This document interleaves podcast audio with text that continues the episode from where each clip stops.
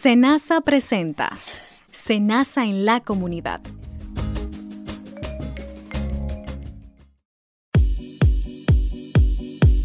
Qué tremendo placer. Una vez más aquí nos encontramos en este espacio Senasa en la comunidad. Un espacio que el Seguro Nacional de Salud ha preparado para los ciudadanos en general, pero sobre todo para sus afiliados del régimen subsidiado. Carlos Naveo de este lado les acompaña hoy con un programa exquisito. Vamos a estar hablando de el autismo y su inclusión en la sociedad. Como sabemos, el autismo es un trastorno del desarrollo que altera profundamente las capacidades eh, de los niños para el ser humano para comunicarse y que limita su desarrollo cognitivo y emocional. Es un tema que ha ido ganando mucho espacio que la gente se ha ido concientizando. El autismo, el autismo perdón, no es nuevo, señores. Hay muchas eh, personas que conocíamos anteriormente que simplemente decíamos, fulano tiene una condición especial, fulano es extraño, es muy reservado.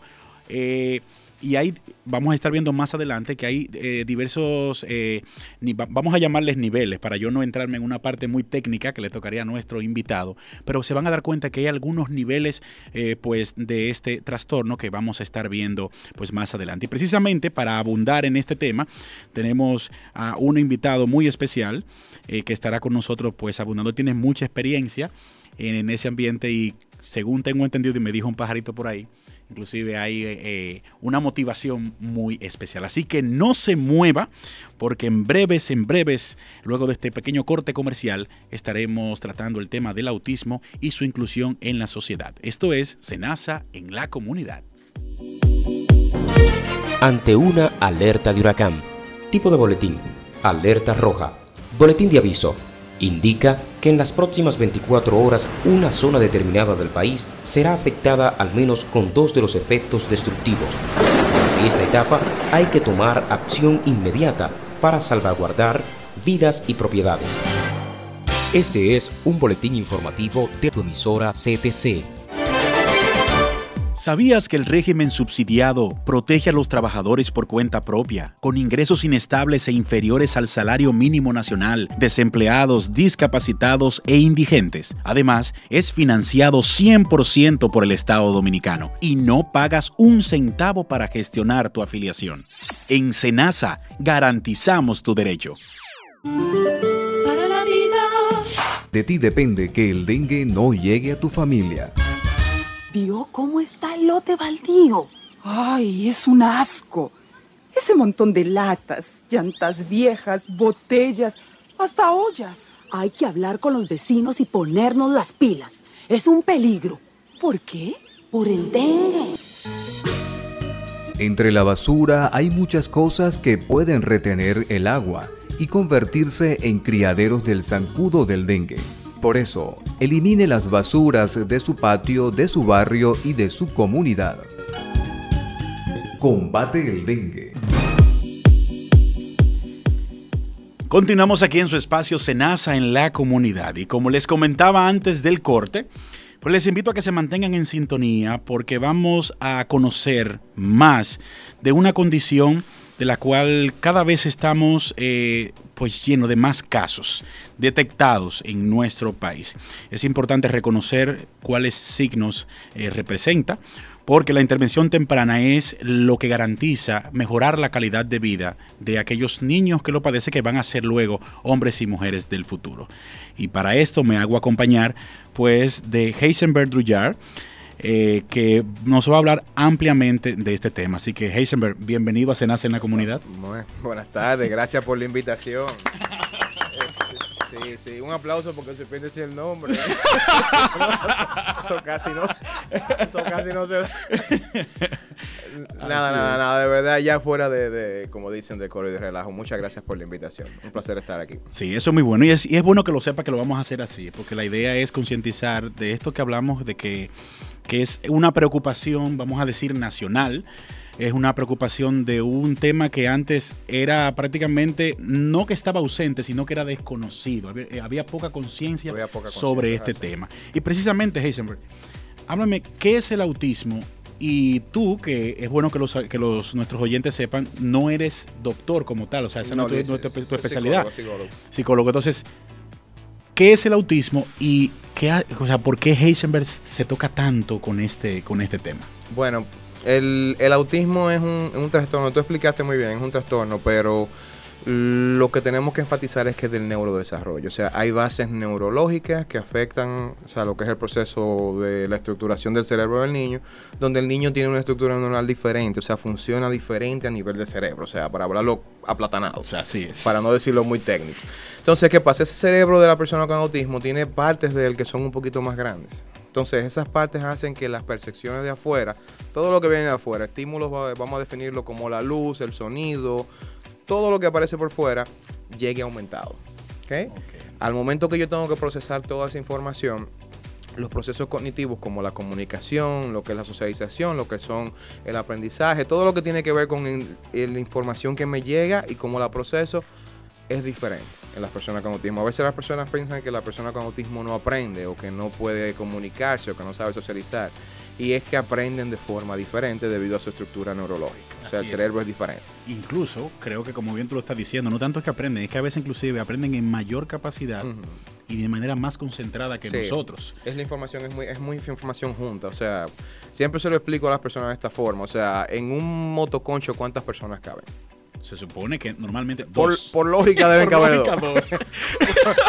Por lógica. Nos reímos porque Por sabemos, lógica. conocemos nuestro Por país. lógica, pero el país, el país es como, o sea, es un vehículo familiar aquí. Así O es. sea, y tú montas chivo, pato, el, el vecino, todo el que quepa. Así es. Pero el, el- lo que quiero resaltar con esto es que, por ejemplo, un motoconcho vendría siendo como la neurona de una persona con autismo. O sea, ahí se monta el estímulo, el estímulo serían dos pasajeros.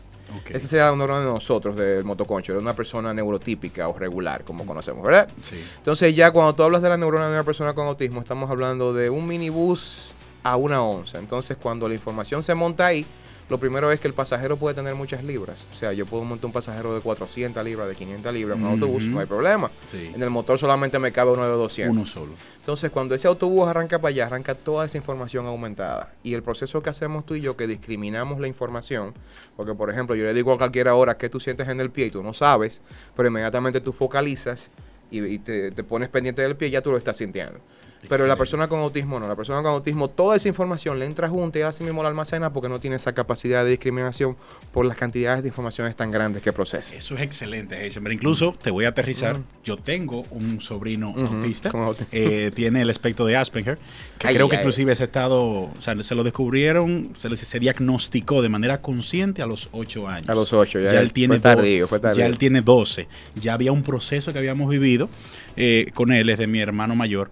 Y algo interesante, el niño no reconocía, y una de las cosas que nos explicaron en el CAIT, que fue donde primero se recibió Sí, sí, el tema sí. de, la, de la asistencia, es que este tipo de niños no reconoce como tal el llamado de atención. O sea, estos niños tú tienes que saber explicarle, no como un niño normal, que tú le llamas la atención, ellos no tienen esa empatía de que se le está corrigiendo. Hay un, hay un proceso que se da en lo que es el, el lenguaje social. El lenguaje social es un lenguaje intrínseco que normalmente se aprende por imitación. Debido a su proceso neurológico, las neuronas espejo, que son las que trabajan en la parte de la imitación, no funcionan como deben funcionar. Porque al momento que yo tengo que, que identificar o aislar un estímulo, es muy difícil para mí por la cantidad de información que me entra y yo proceso. Claro. Por eso muchas veces ellos tienen, inclusive todas las personas con autismo, no importa el nivel, pasan por un proceso de hipersensorialidad. O sea, yo percibo todo lo que sensora, todo lo que yo percibo de afuera, lo percibo aumentado. Entonces esa información no deja que yo discrimine, que yo imite de forma funcional. Entonces ahí que viene uno de los procesos también que se ve afectado en la inclusión, donde yo digo, no, yo lo voy a meter en un colegio regular para que él imite a los otros muchachos y ese niño tiene el proceso de imitación que no es que no sea funcional, sino es que no está apto para hacerlo como tú y yo lo hacemos. Que no es al mismo ¿Me nivel. ni al- no ni es el mismo proceso. Entonces eh, ahí yo lo, lo pongo en un aula regular, entonces ahí el niño ya lo que hace es que muchas veces se me atrasa. Tiene un retroceso porque es que no el estímulo que necesita no está disponible en ese entorno. Ok. Heisenberg, hablaste ahora y es importante que detallemos niveles o Niveles. tipos de autismo. Hablemos, yo me acabo de mencionar uno, Asperger, Sí. que es el que tiene mi sobrino. ¿Cuáles son, cuáles existen hasta ahora mismo de esos tipos eh, del, del espectro, vamos a decir, o de la, de la condición? A nivel de DSM, que es el manual de diagnóstico, a nivel de DSM ahora mismo en el último del 5, el Asperger desapareció. Ok. O sea, lo, lo encasillaron en lo que es autismo leve o grado 1. Perfecto. Ok. ¿ok? Sin embargo, todavía a nivel de pruebas psicométricas, como son el A22, el IDR, que son las pruebas específicas para diagnosticar diagnosticar autismo, todavía existe lo que se llama espectro autista, que es el mismo Asperger. O sea, eso todavía se diagnostica. Tú le dices, mira, tiene un espectro, tiene rasgos de autismo que no dan suficientes para codificarlo en un grado. Ahora, los grados se miden no en tanto a la sintomatología específica o las características, sino a la necesidad de ayuda que tenga la persona. O sea, mientras más ayuda necesita, más alto es el grado. Mientras más codependiente Sí, sea para poder, vamos a decir, valerse por sí mismo, ahí es que va el nivel. Exactamente, dependiendo mucho de lo que es el proceso de comunicación, que es lo que más se ve alterado en los primeros años de vida, que se confunde mucho con trastornos del lenguaje. ¿ok? El autismo no lleva trastornos, del- puede que lo agregue, pero lo que tiene es un trastorno de la comunicación, que son dos cosas diferentes que se confunden con mucha frecuencia. Comunicación es la capacidad de yo enviar información y recibirla. Cuando hay una afectación en esa parte específica, aunque no haya lenguaje, entonces tenemos que tratar autismo, que es una de las cosas que la- los padres deben estar pendientes. Eso es O sea, cierto. un niño que no hace contacto visual, un niño que no señala, un niño que no tiene ningún tipo de empatía, un niño que no reconoce emociones, es un, es un llamado de alerta. Porque normalmente al niño solamente lo llevan a evaluación cuando el niño no habla, cuando el niño se mueve mucho o cuando el niño da golpe. Después de ahí no lo llevan. Eso es cierto. Y, que, y creo que hay partes puntuales del tema del desarrollo del niño que cualquier desvío, lo digo por experiencia propia, nuevamente eh, traigo a colación el tema que nos pasó en la familia, o sea, esperar los ocho años de este niño para comprender y asimilar, porque hay un tema de afectación también de los padres. Sí. Ningún padre quiere que su niño tenga una condición No, especial. y eso, eso lo menciono siempre en todas las charlas. Cuando hablamos de persona con autismo, hablamos de familia con autismo. Y, y- y se dan los casos a veces que los familiares llevan un, nivel de, de afectación, ya sea a nivel emocional o ya emulando conductas autísticas, inclusive emulan conductas autísticas. Llega un momento donde el, temo- el término autista no se utiliza porque es peyorativo en cierta forma, porque ponemos la condición primero que el niño, pero la madre y el padre se vuelve autista porque todo es del niño, todo gira en torno a eso. Entonces la familia es una parte integral en lo que es el desarrollo de, de la terapia y la intervención del niño con autismo, porque es necesario que la, la familia también sea intervenida. Excelente. ¿Cómo puntualizamos? ¿Cómo que nuestros oyentes sepan? ¿Cómo me doy cuenta? ¿A qué edad yo puedo reconocer y diagnosticar el autismo? ¿Cuál edad es, vamos a decir, médicamente ya posible, demostrable? Y cómo me doy cuenta cuáles son los síntomas que yo puedo ver en el niño. Mencionaste algunos, pero vamos a puntualizarlo para que los oyentes pues lo tomen. Al año de edad ya se puede hacer un pronóstico. A los Ok. 12 meses. Eh, la prueba A22, el módulo T, ya lo identifica. Los, las características específicas de autismo son muy variadas. En el sentido de que te puedo, te la voy a mencionar las más comunes, pero tenemos que entender que la conducta autística se mide en torno a la polaridad. O sea, o es exagerada o no se presenta. ¿ok? Pueden tener los dos polos. Entonces, por ejemplo, lo primero que tenemos que ver es ausencia del lenguaje. Normalmente en los primeros años de vida no se desarrolla el lenguaje o hay un retroceso a los dos años en el lenguaje. O sea, el niño decía papá, mamá, azúcar, eh, leche, agua y de repente él pierde las capacidades de comunicación o pierde las palabras en totalidad, o sea, no dice nada o pierde la intención de comunicarse, que ya todo tú tienes que ir allá y hacérselo. Claro. O pierde también lo que es la articulación, la pronunciación. O sea, un niño que pronunciaba perfecto, decía agua, mamá, papá, y de repente ya está cortando las palabras. Dice mamá, y no, y no se entiende lo que dice. Esos son procesos neurológicos que se ven afectados y normalmente son indicadores. Lo otro es habilidades en sí ya. O sea, hay habilidades que están afectadas a todos los niveles. Caminar en puntillas es una de ellas, por ejemplo, la situación motora, el los aleteos, que son movimientos estereotipados que son lo más visibles, o sea, que puedes hacerlo. Pero ya a nivel social está lo que es el contacto visual. Eso es muy importante. El contacto visual es un determinante porque el contacto visual me indica que yo estoy entendiendo lo que me estás diciendo y que estoy haciendo cierto grado de empatía contigo. Claro. El contacto visual está ausente en la persona con autismo desde el año de edad. Tú ves que el niño tú lo llamas, Juaniquito, Juaniquito, Juaniquito, Juaniquito. Juaniquito no te mira, no hay forma ni fuerza en el universo que haga que te mire. Y muchas veces lo confunden los padres porque a veces el niño mira cuando tú tienes algo que él quiere en la mano. Exacto, pero no necesariamente es porque te está prestando atención a como lo están llamando. es porque él tiene una necesidad específica y en base a esa necesidad él hace el contacto visual en ese específico momento. O sea, no es que él va, cuando lo llamas, él te lo va a hacer siempre, sino cuando tienes algo en la mano, que él le guste o le agrade, que los padres muchas veces lo confunden. Pero él me mira, pero me mira cuando tiene el biberón, o me mira cuando yo tengo el conflate. Eh, Esas situación se ve mucho en lo que es autismo. También esto acá con, con lo que es la parte de los oídos, la parte de los oídos Ah, sí. ante el sí, sonido. sí. Eso pasa mucho por la, por la misma parte que te dije de, la- de las sensores que están afectadas, que le entran aumentadas. Entonces todo ese proceso se da, es, un, es una característica, son muchas características específicas. Eh, también está lo que es eh, ya lo que es el lenguaje colálico, un niño que parece una grabadora, repitiendo, tú le dices, él comienza hola, hola, hola, hola, hola, hola, hola, pero las palabras que dice no tienen fin comunicativo. O sea, te estoy diciendo hola, pero no porque te quiero saludar, sino porque el hola se me quedó como una compulsión en la cabeza que tengo que repetir y repetir y repetirla. Y lo mismo también pasa cuando es ecopraxia, que la ecopraxia es, por ejemplo, yo te digo, hola, ¿cómo estás? Y él me dice para atrás, hola, ¿cómo estás? Y yo Como le digo, tú te llamas fulano, yo me llamo fulano, como si fuera un eco. Eso se, va- se presenta mucho también en lo que es autismo, se presenta bastante.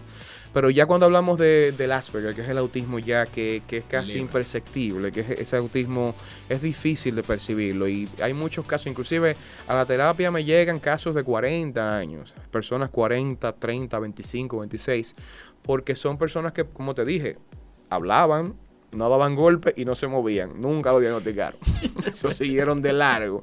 Pero cuando llegan ya a una relación funcional, eh, la parte de lo que es el- la emoción, la emocionalidad es muy importante porque ustedes saben que las damas te dicen una cosa y quieren decir otra. Claro. Entonces este pana cuando le, le decían, oye, agarre y desgaítate tres días, el pana iba y se desgaitaba tres días. Lo entendía Sí, literalmente. literalmente. Sí. Y ese, ese es un indicador, o sea, la parte de que yo no entiendo el lenguaje metafórico, de que yo no entiendo lo que es el, el sarcasmo, de lo que muchas veces no entiendo lo que es el humor. Son situaciones que se presentan en las personas de autismo de alto funcionamiento. También lo que es el lenguaje acartonado hasta los 12, 15 años de edad. El lenguaje acartonado es como un, un lenguaje robótico de muñequito. Eso se presenta con mucha frecuencia. Las obsesiones y las compulsiones y los rituales. O sea, yo tengo que hacer las cosas de la misma forma, siempre en el La, mismo mis- orden. misma ruta hacia el colegio. no me Ajá, cambies. no me cambies esto por aquí, tengo que irme por acá. Eh, los que son los cambios en, ya en el entorno, no me puedo mover la mesa porque si me moviste la mesa yo quiero que esté ahí. Eh, mi hermano, bueno, antes que te mencionaba, mi hermano es la razón por la cual estamos metidos en este lío. Mi hermano y mi mamá se pasan el fin de semana cambiando los muebles. Porque ahora- Sí, porque Porque ahora ella lo mueve por un lado y él vuelve y lo pone, él a medianoche se devuelve y, vuelve y lo pone en el mismo sitio donde estaban con una precisión matemática porque ellos son muy precisos. O sea, Sí. así él lo mide y él ponía todo exactamente donde estaba. Y cuando ella se despierta, eh, mira muchacho el carajo. y ahí se pone a arreglar de nuevo y el domingo ya le dice, mira ya, yo no me voy a despertar más el lunes. Vamos a negociar y negocian y ahí él lo deja ahí donde, donde están. Pero es una situación No, pero sin embargo es muy bueno el tema de lo que tú hablas, precisamente, y lo mencionabas anteriormente, la familia, cuando hablamos de condición autista, la familia es autista, no es solamente el niño. Eso es así. Todos entran en esa, en esa condición. Estamos conversando con Heisenberg Brullar. Estamos hablando sobre autismo y la inclusión en la sociedad. Eso está sumamente interesante. Esto es Senasa en la comunidad. No se mueva porque pues se ha unido a la conversación una dama y en breves momentos luego de esta pequeña pausa pues vamos a incluirla en esta conversación sobre el autismo. Vive sano, vive bien. El cuidado de los pies es fundamental para prevenir problemas que incluso pueden afectar a la movilidad. Es recomendable revisar los pies todos los días, no caminar descalzo, utilizar un calzado flexible y cómodo para prevenir enfermedades. Cuando sea necesario el recorte de las uñas, hacerlo con cuidado y vigilar no tener hongos. Es vital prestar atención al cuidado de los pies y no solo pensando en lo estético, sino también en la salud. Consejos para estar bien. Para ser afiliado al régimen subsidiado, debes cumplir con dos requisitos. Ser evaluado por el Sistema Único de Beneficiarios SIUBEN y no estar activo en ninguna nómina. Ante cualquier inquietud, puedes llamarnos al 809-701-3821 y desde el interior sin cargos al 1-809-200-8277. En Senasa, garantizamos tu derecho. ¿Sabía usted que a través de las TIC o tecnologías de la información y la comunicación podemos trabajar desde casa o desde un lugar con conectividad a Internet? Pues si trabajas bajo esta modalidad, eres un freelance o realizas el teletrabajo. Es de las ventajas que nos da las TIC, adquieres ingresos y te permite manejar tu tiempo de manera eficaz. Las TIC están transformando el mundo con el aumento de la innovación, globalización e inclusión de los mercados laborales. Centros tecnológicos comunitarios. Disminuyendo brechas, acercando mundos. Vicepresidencia de la República Dominicana.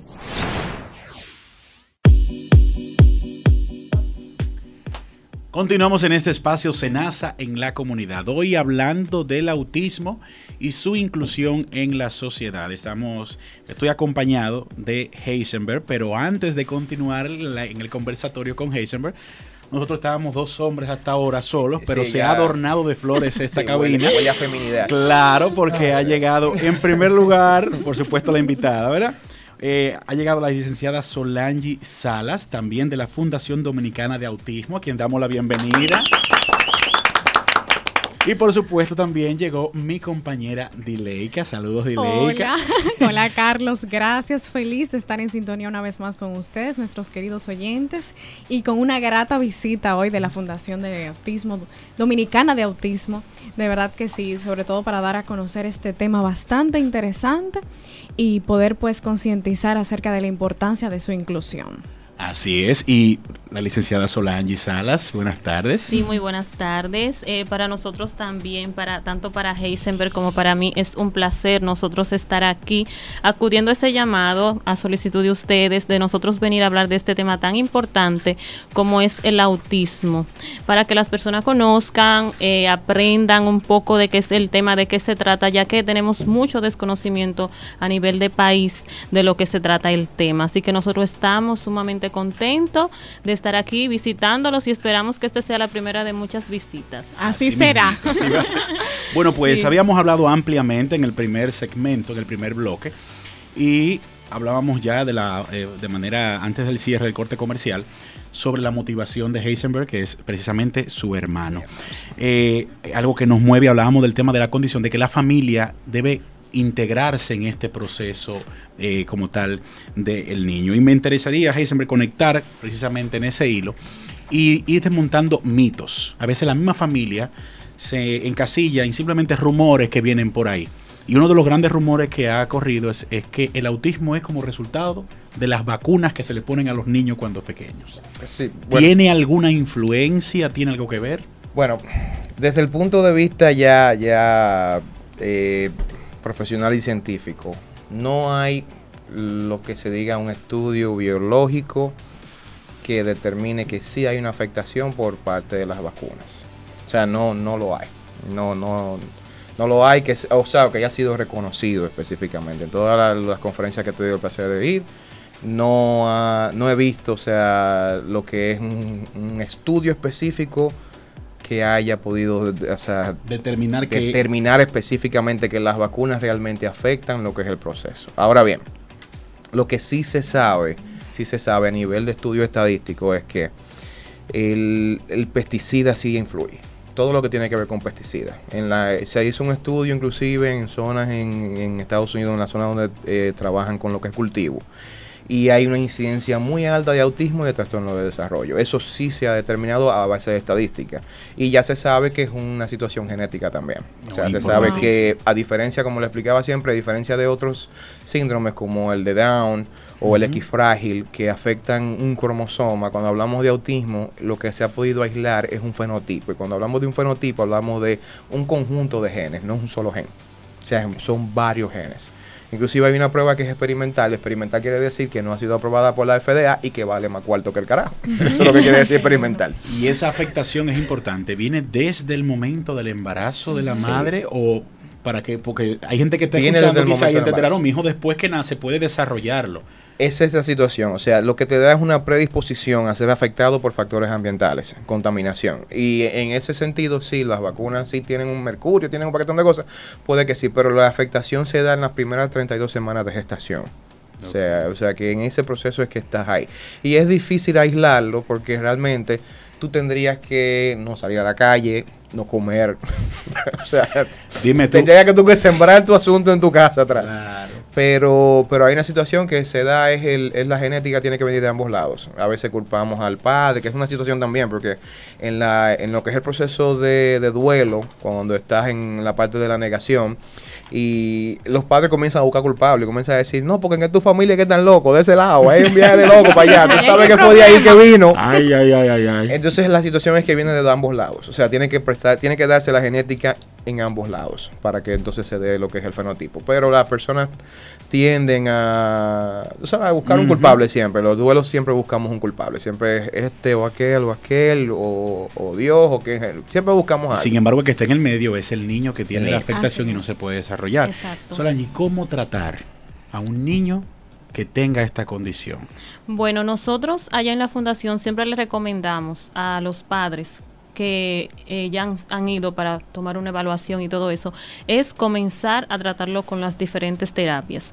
Nosotros allá en la fundación tenemos diferentes tipos de terapia en la cual vamos alternándola con el niño porque lo que le funciona a Juan no le funciona a Pedro. Entonces vamos buscando cuál es la adecuada, cómo lo podemos tratar, qué debemos de hacer para nosotros buscarle la solución y tratar de que si el niño, por ejemplo, llega con un autismo eh, grado severo, ponerlo en leve y así sucesivamente para tratar de que el niño también tenga las mismas oportunidades que pueda tener un niño en lo que nosotros podemos decir que entren en lo que es los parámetros normales. Entonces, eso es lo que se les recomienda. También se le habla a las familias de la integración, ya que la integración familiar es uno a en este tema porque no importa el trabajo que hagamos nosotros los terapeutas si la familia no se involucra. La familia debe de tener conocimiento y debe de estar involucrada también en lo que es el tema para que sea un cofacilitador de las terapias y pueda también trabajarlo en casa. Excelente. Porque el- no solamente, o sea, comienza, vamos a decir, en la fundación, en el centro, pero la parte El más importante está en el hogar. Exacto. Eh, también queríamos, eh, pues, seguir. ¿Cómo influye el, o sea, el autismo en el comportamiento del niño? Me refiero a, sabemos que hay etapas del autismo. ¿Qué diferenciación hay de que un niño, por ejemplo, pase de una etapa a otra? ¿Hay probabilidad de que pase de una etapa a otra o simplemente si ustedes en su detección pues se identifican de una vez por ciertos rasgos? ¿Qué diferencia cada, cada nivel? Sí, eh, siempre entre los niveles hay unos signos y síntomas que lo diferencian de uno de otros. Entonces, ya después que aplicamos lo que es una evaluación, eh, la misma evaluación te va diciendo los parámetros entre los signos y síntomas que hay para tú catalogarlo como, por ejemplo, por el nivel que tiene, ya sea un nivel más severo, sea un nivel más leve y todo eso. Entonces, ya sería depender de cuáles serían esos rasgos que uno le ve.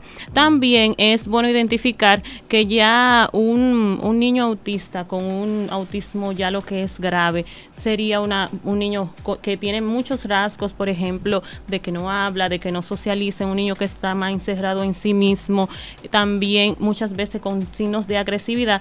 Y un niño con autismo leve es un niño que puede tener una comunicación, aunque no sea tan fluida.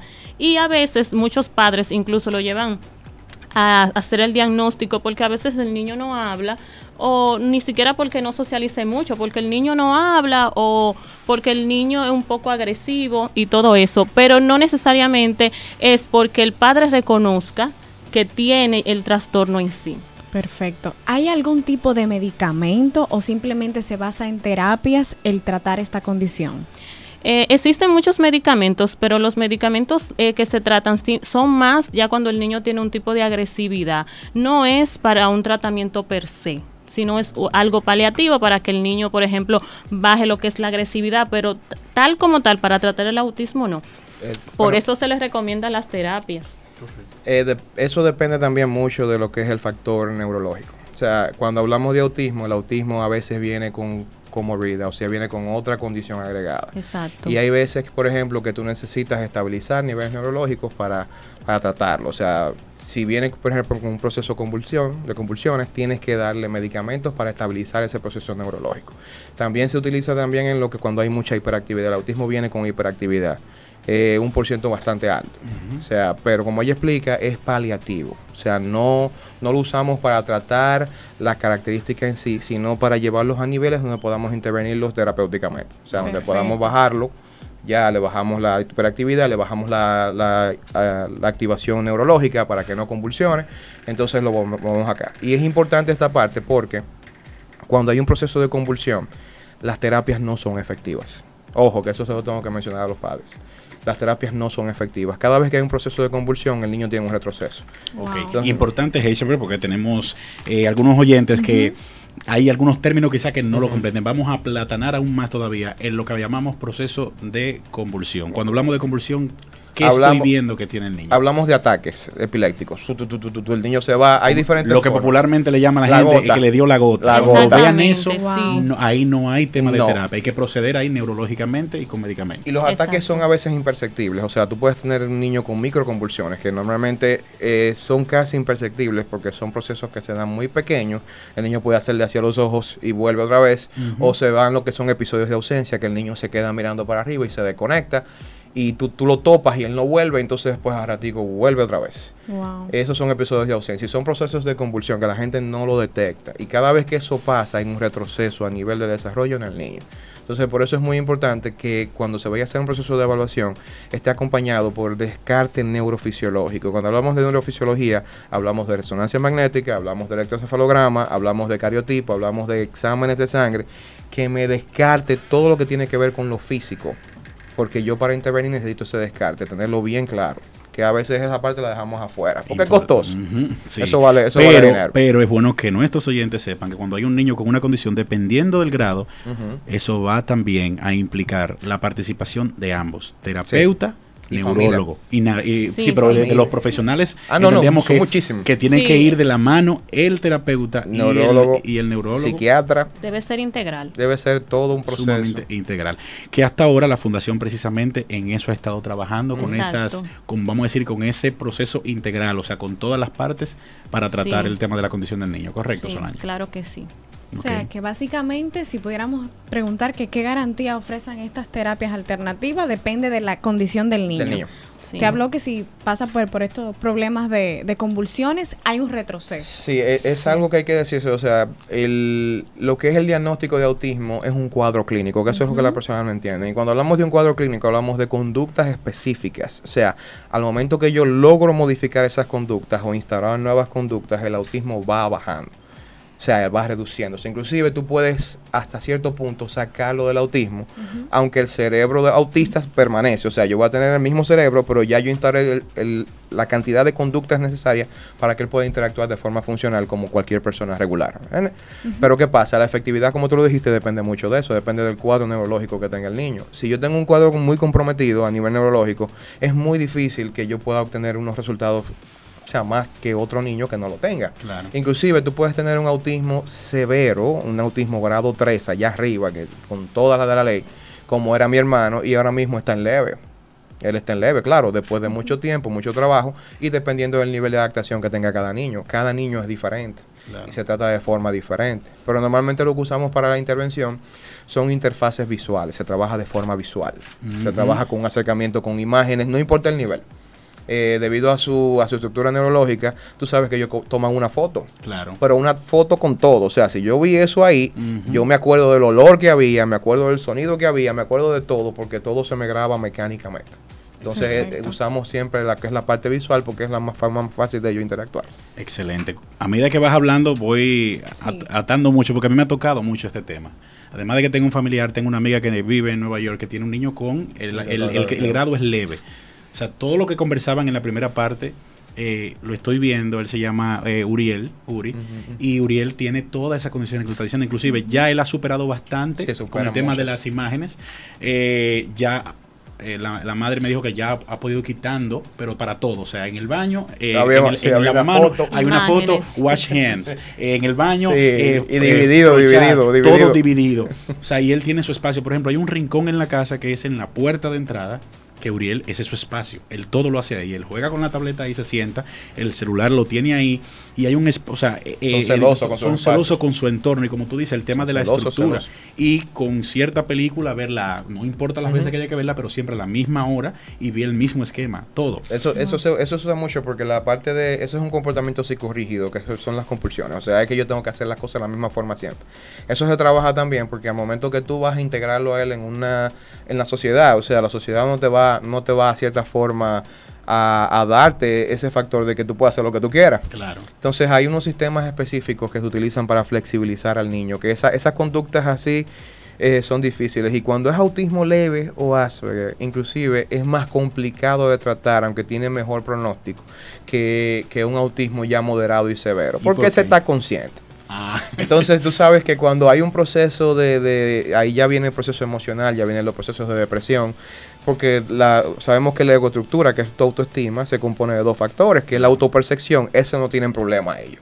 Ellos no se perciben ni feos ni gordos, a ellos no les importa nada. Esos tigres, si se tienen que poner lo que les da su gana, ellos se ponen lo que se da su gana, a ellos no les importa absolutamente nada. Pero la otra parte de lo que es la egoestructura es la capacidad. O sea, eso es lo que determina qué tan estable emocionalmente yo estoy. O sea, cómo yo me percibo y qué cosas yo puedo o no puedo hacer. Entonces, al momento que yo me veo que no puedo hacer tal cosa por mis funciones neurológicas que no me dejan, o sea, a veces yo quiero comportarme de una forma, pero mi cerebro me dice, compórtate de esta. Y está la Y lucha me prácticamente lleva por ahí. Eso es lo mismo que pasa con la persona con hiperactividad, que es lo que la educación no entiende. Yo no puedo exigirle a una persona con hiperactividad que me esté sentado en un aula cuatro o cinco horas. Porque inclusive eso es un abuso para su neuroestructura. O sea, su neuroestructura es que me está diciendo lo que él va a hacer. Y si yo lo hago eso, es una tortura para ese niño. Yo tenerlo sentado y planchado en una silla y el muchacho volviéndose loco. Y que su capacidad de aprendizaje, repetimos que no, No es es la- igual que no el es otro. igual. Es Solange, diferente. importante, y quiero que vayas eh, puntualizando esta parte, eh, porque te digo, este tema es sumamente apasionante y podríamos durar hasta cuatro horas acá tratando el tema. Claro.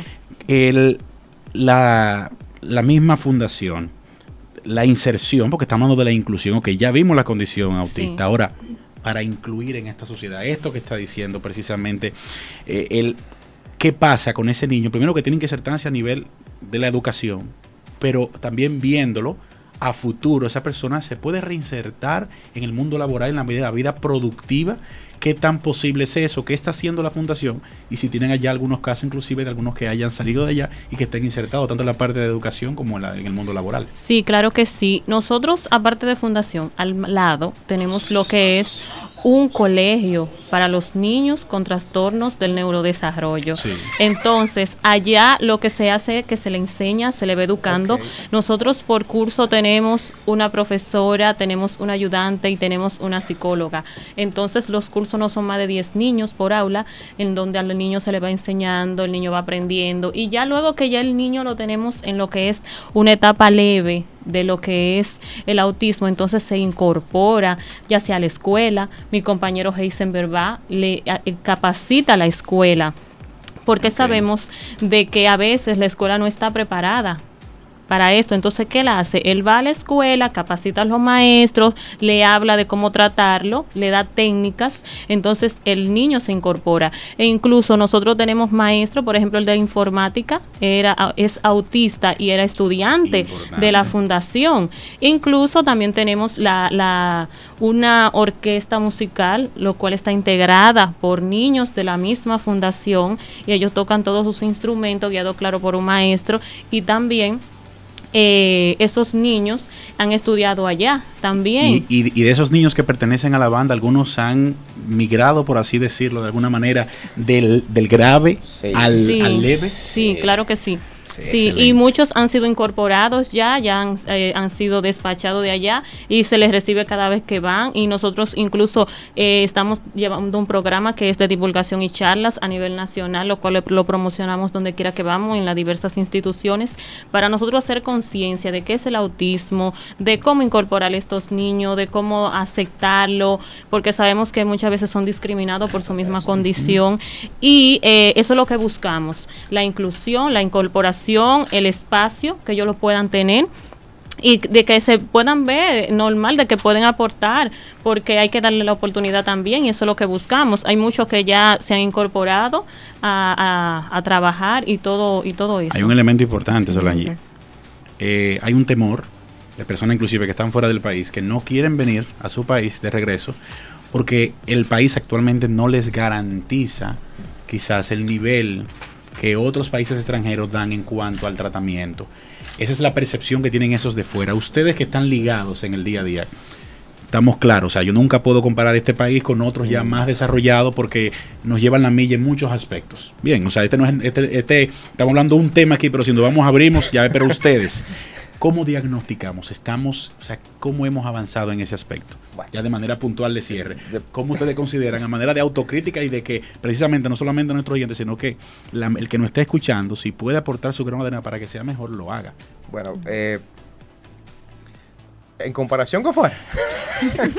afuera, ¿En general. o sea, hacia afuera, hacia. ¿Cómo vamos? Pero bueno, ¿cómo mira, vamos? a vamos, vamos, vamos, vamos a, o sea, yo, yo he tenido, he tenido la, el chance de, o sea, la oportunidad de ver los esquemas en diferentes países, o sea, eh, de América Latina, inclusive Estados Unidos y Europa. Europa no hay comparación, o sea, eso es la cuna, eh, por ejemplo, España es la cuna del autismo, o sea, los programas en España son integrales y totalmente funcionales. En, en España cualquier nivel de autismo tiene garantizado trabajo, vivienda, o sea, es una estructura que es muy diferente a la de aquí. O sea, esa no vamos ni a compararla. Eso es como, con Latinoamérica, eso es como que lo que queremos ser eh, como en 20 años, o sea, 20 años por ahí. Vamos a ponerle 10, 15 años, vamos a ponerle. Está Estados Unidos que tiene un sistema que los integra, le da muchas asistencias, pero lo que no me gusta es que lo discapacita. O sea, lo ve como personas discapacitadas. Eso es lo único que no me gusta del sistema En estadounidense. vez de incluirlo, lo que hace es que simplemente subsidio, manténlo Y aislado. mantenerlo medicado e inclusive lo cohiben de muchas carreras. No sé si han visto la serie de Good Doctor, eso Sí, es realidad. sí, yo la estoy o sea, viendo. medicina, equipos pesados, ingenierías, ellos hay muchas más carreras que no pueden inclu- incluirse, o sea, no pueden hacerlas. Entonces esa parte por ahí no me gusta. O sea, ya cuando bajamos un poquito más, México, eh, Costa Rica, El Salvador, sí hay unos sistemas que son muy integrales, pero no están disponibles a nivel global. O sea, hay instituciones que lo trabajan y el impacto a nivel de población no es el, necesario en esa área. ¿Qué es lo que no pasa acá? Aquí hay buenos programas, aquí hay buenas estructuras, pero lo que es la implementación estamos un poquito... O sea, que ahí nos falta por avanzar y Sí, no- debemos, debemos, falta, y sobre todo falta. es la claridad. O sea, estamos aquí en este espacio y es de Senasa y Senasa se ha involucrado con este tema por la garantía, o no la garantía, sino la responsabilidad que tiene el gobierno De garantizar. Y como tú dices, ¿no? Desde el punto de vista, eh, que es la visión que se tiene en Senasa. Las condiciones de discapacidad no son unas condiciones para tener pena y aislar. No, no. no es para tratar, para incluir y que esa persona, amén de, su, de, de- de la condición que tenga, Pueda como pueda tal, funcionar. así mismito. Señores, definitivamente es un tema sumamente apasionante y Solange, te tomo la palabra, mm, es la primera de muchas, Sí, muchas, muchas, así muchas. es. Así que les agradecemos, estuvimos conversando con Heisenberg Duyar y Solange Salas de la Fundación Dominicana de Autismo. Muchísimas gracias por estar aquí con nosotros. Un Muchísimas placer, gracias. un sabe sus. Así que usted no se despegue. Venimos en breve, pues nos queda todavía mucho contenido acá en Senasa, en la comunidad. Yo no sé qué haría si me faltara Jennifer. La verdad que los hijos le dan a uno una felicidad inmensa. Jennifer comenzó con unos dolores en el cuerpo y una fiebrecita. Un par de días después tenía un dolor en los ojos, como dolor en la frente, ella decía. No tenía apetito y vomitó como dos veces. Yo me asusté y salimos corriendo para el hospital. Gracias a Dios que llegamos a tiempo. Era dengue. Nos pasábamos con un día y, Dios mío, mi Jennifer no estuviera con nosotros. Papi, te quiero. Actúa a tiempo. Haz tu parte. Vive bien. Un mensaje del Ministerio de Salud Pública y tu radio CTC. Un chequeo a tiempo puede cambiar tu vida. Más del 75% de las mujeres con cáncer de mama no tienen ningún antecedente familiar de esta enfermedad. Solo una de cada 10 pueden tener cáncer de mama hereditario. Esta enfermedad no se contagia. Si se detecta a tiempo, ayuda a mejorar tu calidad de vida. Por tu bienestar y el bien de los que amas, cuida tu salud. Centros Tecnológicos Comunitarios. Disminuyendo brechas, acercando mundos. Vicepresidencia de la República Dominicana. Consejos para estar bien. Si sufres de dolores de cabeza constante o estrés mental, recuéstate en la cama cerca de una pared y eleva tus piernas contra ella. Mantén esta posición por 5 minutos y sentirás la diferencia. Vive sano, vive bien. Vicepresidencia de la República Dominicana. Wow, wow, wow, wow. De verdad que sí, me, hago, me ha encantado, me ha encantado este programa. Hoy ha sido, todos nuestros programas son tremendos, Sí, pero la idea es siempre que el actual supere el anterior y hoy lo hemos logrado con creces. Así Me es. escuché como un programa por ahí de, de talentos. Sí, creo que sí. Bueno, y vamos a ir cerrando, vamos a ir puntualizando lo que estuvimos conversando con nuestros invitados. Esos signos que presentan las personas con condición de autismo. Estamos hablando de que tienen pobre interacción eh, social, hay una risa o euforia sin motivo alguno, poco o nulo contacto visual, poca sensibilidad al dolor, hay un aislamiento y de manera constante gira los objetos que tiene pues a la mano. Así es. También, Carlos, pues aprendimos con Heinsberg que estos suelen tener apegos a objetos muchas veces. A veces hasta un lápiz. Tengo un caso de un primito que era un lápiz. Sin el lápiz él no salía. O sea que hay que tener como eso a consideración. No es que tenga un juguete o no favorito, es, es saber qué le Ese está apego. haciendo, qué movimientos hace ese niño con ese juguete, porque vemos que es muy usual los movimientos giratorios, que son indicios a los padres o a los tutores que viven con niños, el poder pues ser eh, muy minuciosos con esto.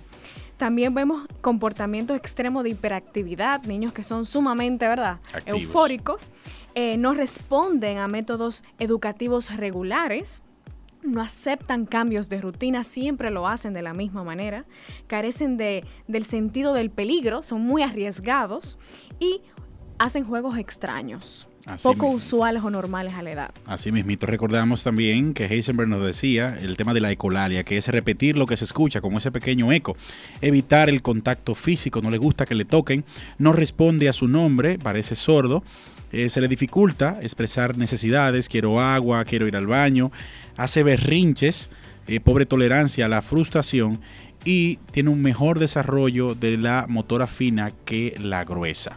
Es una manera eh, particular. Es importante que toda la familia, de manera eh, final exhortando, esté pendiente de estas cualidades y sobre todo el buscar el diagnóstico profesional. Ahí está la Fundación Dominicana eh, eh, contra el Autismo y puede ayudar a hacer esos diagnósticos y como decía también Solange, el tema del tratamiento y la implementación de los programas que tienen ellos para los niños con esta condición. Así es, Carlos, hemos llegado hasta el final. Así Gracias, estimados oyentes, por haberse mantenido con nosotros acá en Senasa, en la comunidad. Y recuerden que esta condición o enfermedad del autismo no es solamente de quien lo padece, sino de toda la familia para afrontar esta situación.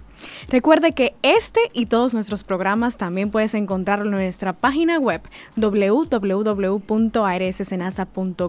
o seguirnos a nuestras cuentas de Twitter y Facebook en arroba rd o búscanos en, en Spotify porque ya estamos allí y si no pues llámanos al 809-701-3821 y desde el interior se encargos al 1809-200-8277. Será hasta una próxima entrega de Senasa en la comunidad. Bye bye. Senasa presentó Senasa en la comunidad.